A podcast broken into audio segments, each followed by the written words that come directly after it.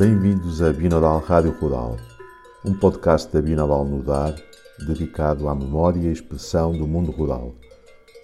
Depois de cinco episódios dedicados à imigração para Lisboa, em que seguimos os trilhos de gente oriunda de Castro Daire e que deixou as suas aldeias para ir viver para a zona operária de Marvila, começamos uma nova série de episódios intitulada Escutar a Juventude Rural em que precisamente damos voz a crianças e jovens atuais que vivem em zonas rurais de vários conselhos do distrito de Viseu. Estes episódios estão associados a ateliês desenvolvidos pela Binal Nudar com as respectivas comunidades educativas e foram concebidos de forma a criar contextos de liberdade de expressão para que os alunos possam pensar, sentir e lembrar muitas vezes pequenas histórias da vida cotidiana nas suas aldeias contadas da forma possível, tendo em conta as ferramentas discursivas que adquiriram e que acabam por ser também uma marca do tempo atual. O primeiro episódio desta série intitula-se 36 variações com três matérias rurais e é uma peça sonora que resulta diretamente de um conjunto de ateliês realizados em março de 2020 com a comunidade educativa do município de Castro Daire no âmbito do projeto cultural de escola do Agrupamento de Escolas de Castro Daire e do Plano Nacional das Artes, uma iniciativa do Governo de Portugal de promoção da criação artística junto das escolas portuguesas, através de parcerias com artistas, associações, municípios e outras entidades do território. Os ateliês desenvolvidos tiveram a presença de mais de meio milhar de alunos do Conselho de Castro Daire e neles foram trabalhadas, em termos visuais e sonoros, três matérias rurais e correspondentes formas de artesanato intimamente ligadas ao património local: árvores e arbustos, argila e barro preto, e a lã e o burel. Sendo esta peça sonora composta por vozes e sons captados pelos alunos e alunas durante os ateliês relativos à forma como os jovens interpretaram a transformação das matérias da paisagem local em peças de artesanato com utilidade prática e valor estético. Um agradecimento sincero à equipa do Plano Nacional das Artes, ao município de Castro Daire e à direção do Agrupamento de Escolas de Castro Daire e respectiva comunidade educativa.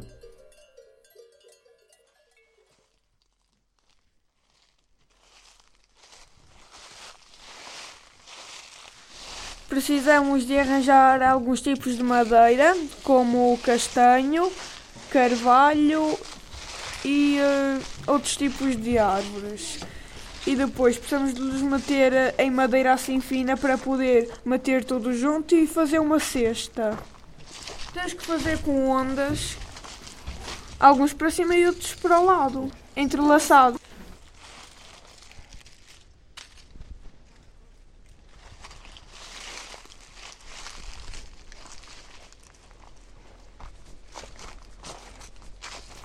Eu acho que uh, explicaria a dizer que uh, pode ser feito várias matérias, pode, árvores de silva, castanho, o que quiséssemos e que tinha que ser apanhado numa altura certa do ano e depois cortado fino e raspado para que ficasse brilhante e não se estragasse tão facilmente, depois entrelaçando-se para formar as cestas.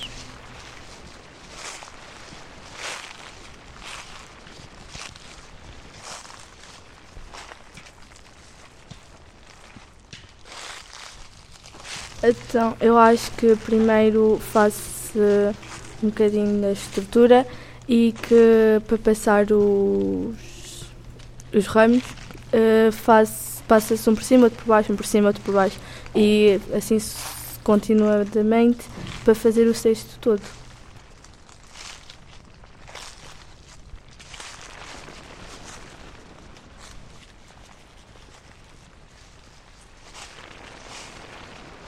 Nesta altura estão, estão a tentar, estão a rebentar. Eu apanho nesta altura e os vimos também se apanham nesta altura, mas há quem não os apanhe agora, há quem por exemplo, os cortes, deixo lá ao pé da, do, do vimeiro, cortas, do vimeiro, deixa lá ao pé no terreno, depois, passado um mês ou dois, eles já estão todos pretos, todos secos, e vai a buscar.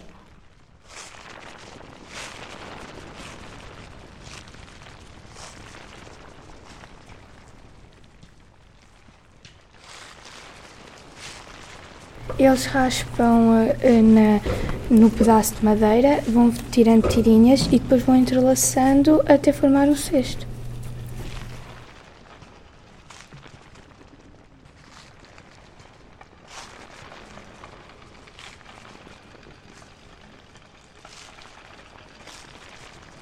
Começa-se pela base, depois vai-se fazendo à volta, tem tipo assim vários na vertical, depois na horizontal passa por frente, por trás, é, é entrelaçado.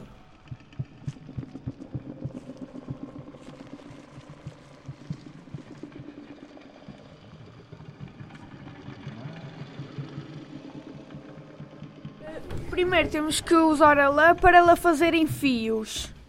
Depois de pomos a lã em fios, temos que a meter numa máquina em, em que nós puxamos o, um objeto e aquilo começa a transformar-se em tecido e fica como um tapete ou uma roupa.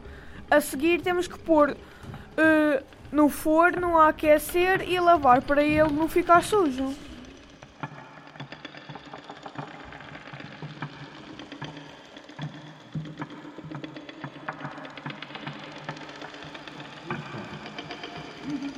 Minha avó levava um. Era quando ela ia pôr com as ovelhas para o monte, uma roca em fuso para. e colocava o, a lã e foi para. ia enrolando. ia. Eh, como é que se diz? mexendo o fuso, rodando o fuso e aquilo, aquilo ia se enrolando, a lã ia ficando em fios e depois ela tirava e ficava tudo um fiozinho como aqueles.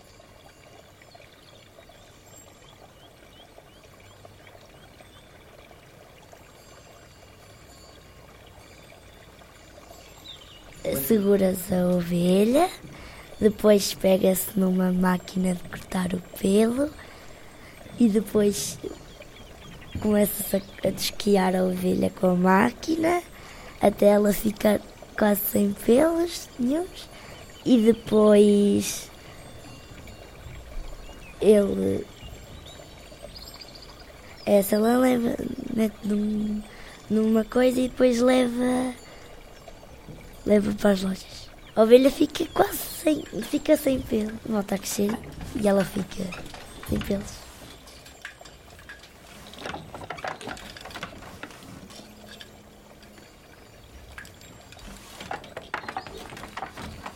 E, normalmente lá em casa ou deitam ou tentam segurá-la em pé. Se ela não se mantém em pé, tem de deitar, porque é complicado de a em pé. E depois, ou com uma máquina própria, ou com uma tesoura, uh, costumam cortar ela para dentro de uns sacos, para depois ir dar aos senhores que fazem o, a linha para fazer tecido.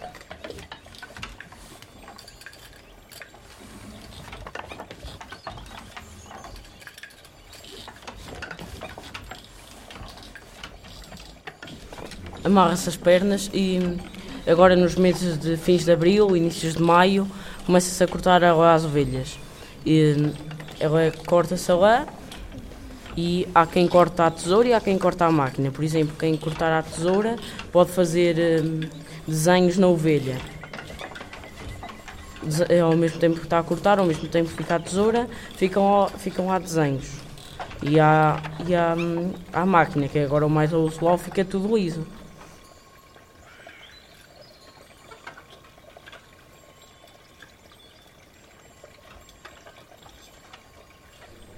Iam à fonte com, dois com a lã em sacos, no fim de esquiar as ovelhas, que a preta, ela preta ia para um saco e ela branca ia para o outro, lavavam muito bem a lã, eh, mas não era bem no mês de maio, deixavam assim um mês, só no início de julho, já estava a lã lavada e punham a secar dentro das lojas. Começava a ver o mês de julho, punham o mês de julho inteiro cá fora, nas eiras, a secar. Depois, com duas escovas, dois pentes, Teava-se a lã, aquela lã aproveitava-se, punha-se dentro de bacias, comprava-se tinta de lã, pintava-se aquela lã, depois tiava-se outra vez e punha-se a secar outra vez. E para aí no, no, início de setembro, quando começou o inverno, aquela já estava pronta para começar a fazer. A minha avó fazia as meias, já estava pronta para fazer as meias.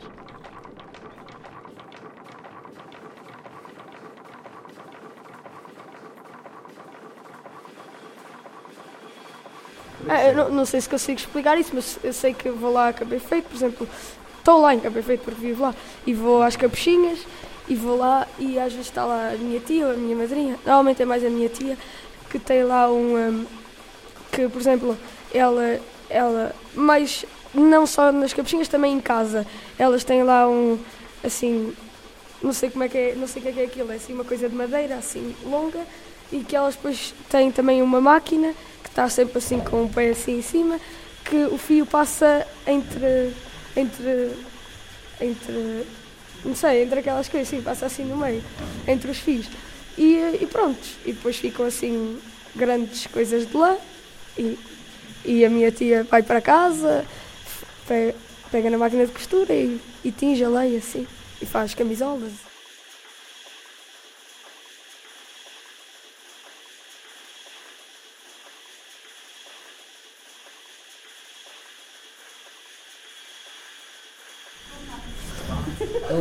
A lã, para ficar mais espessa, é lavada em água quente ou passada em água quente a prensar.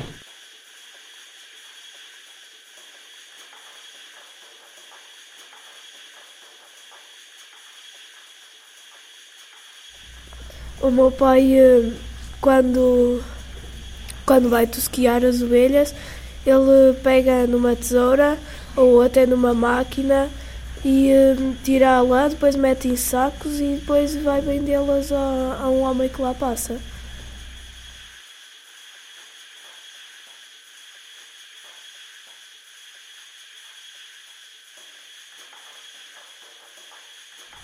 Deitamos a ovelha no chão, pomos a cabeça no colo, pegamos na desquiadeira e desquiamos a ovelha de baixo para cima colocas num saco e levas para o sítio onde se bebe, lavas, bebe e essas coisas.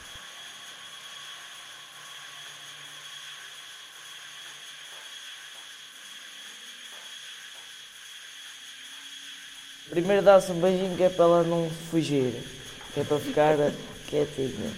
Depois prendemos-la e damos-lhe um bocado de palha ou o que ela queira comer e depois corta-se da lá. Depende. Se se destruíssem não havia energia e tínhamos que cortar com uma tesoura ou com.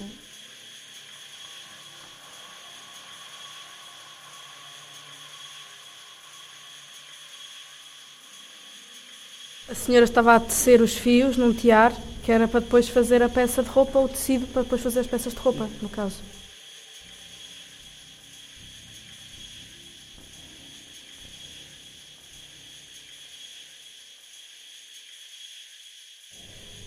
O tiar eh, é o instrumento que nos permite tecer os fios, que são colocados vários fios uns ao lado dos outros, e depois o, fiar, o tiar o que faz é juntá-los todos, digamos assim.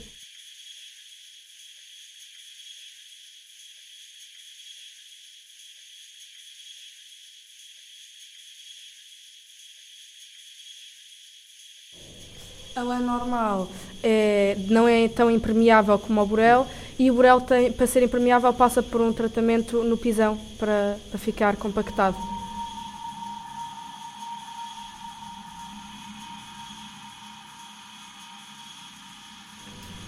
Tem de, de, há alguns tecidos que têm de os ferver e só depois é que acrescentam os tingimentos e vão sendo sempre uh, dando vários tingimentos e mudando uh, o tecido de uns para os outros que é para ficar com a cor desejada.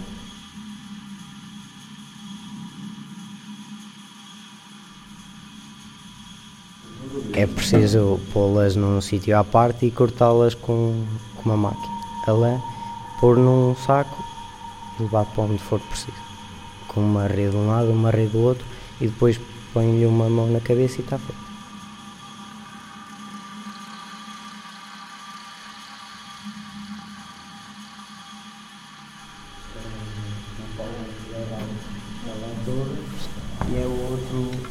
Mais fino e enrola-se a lã e depois enrola-se no pauzito mais fino.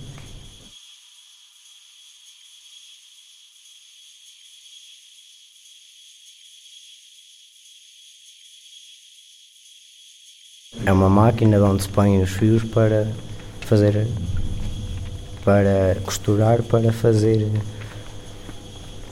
as capuchinhas.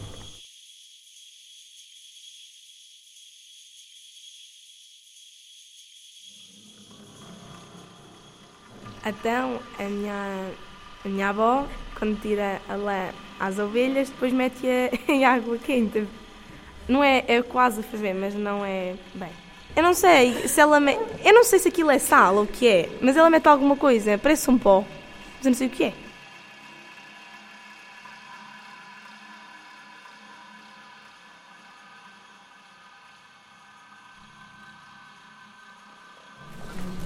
O barro estão na, nas grutas, coisa, onde vão buscar a argila e depois a argila transformam em barro. Depois, com uma máquina que vai girando, eles metem lá o barro e vão formando a forma que querem.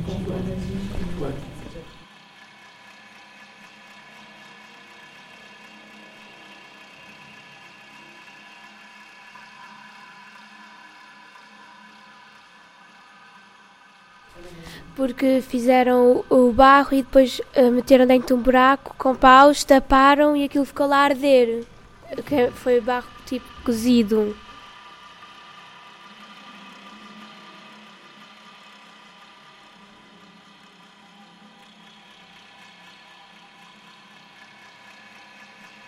Há certas uh, terras que se encontra este tipo de, de até de lama que depois de tirado pode ser uh, misturado e molda-se para que forme argila.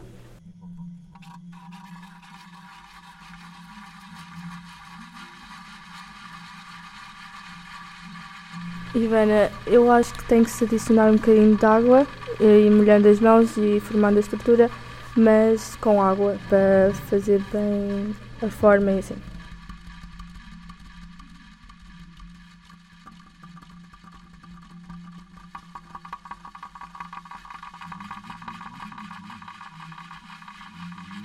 É cozido debaixo de terra para que forme a cor preta do fumo e quando, por exemplo, se a, a lenha arde, fica depois as cinzas pretas e então a, o barro também fica dessa cor.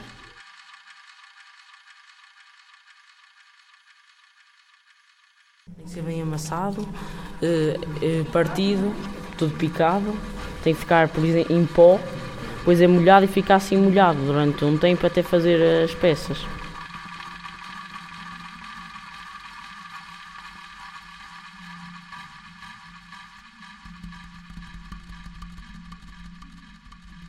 Lá naqueles pinhais, aquilo é tudo terra preta.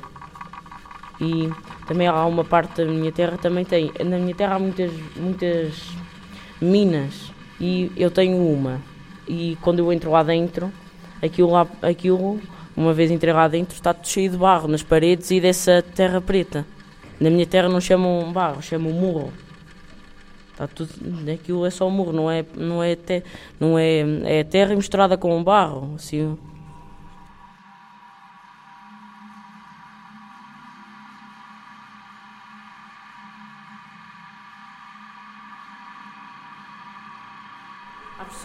como fazia esse senhor antigamente lá em, lá em Ribolhos com o pai, eles abriam um buraco no meio da serra de Ribolhos, eh, punham lá eh, daqueles aquilo estrume seco por baixo, punham tudo numa torre, os vasos, o, tudo numa torre e incendiavam por baixo e ficava ali até, até ficar seco, a secar. Com com o, com, com queimar-se fica preto.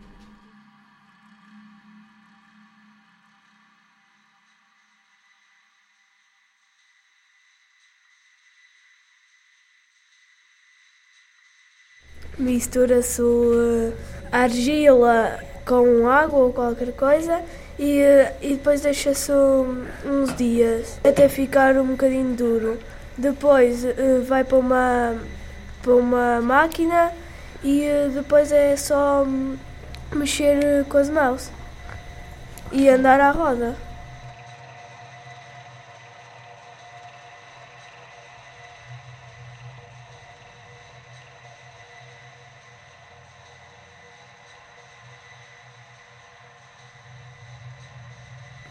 Quando sabemos tipo, que o solo é argiloso, faz-se tipo uma, uma escavação.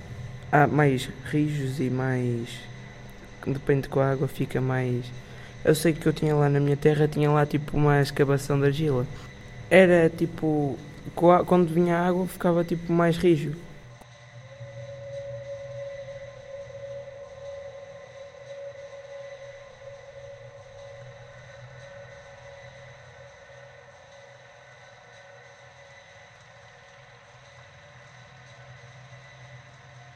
Depois do barro secar, nós normalmente damos uma cozedura que é feita num forno, pelo menos lá na região de Ribolhos, que é um buraco na terra, colocamos lá o barro e depois cobrimos, uh, colocamos a arder com o barro e depois cobrimos tudo com feitos. E normalmente o barro adquire uma coloração preta através disso. O fumo, como os, os estão a tapar o buraco, o fumo não tem por onde sair e fica preso no barro.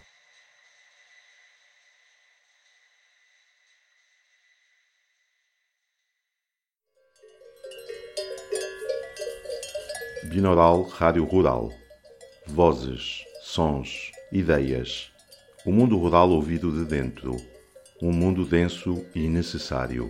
De vidas, de memórias, de trabalhos, de crenças, de relações com lugares concretos. Um podcast da Binaural Mudar, uma organização cultural portuguesa em contexto rural.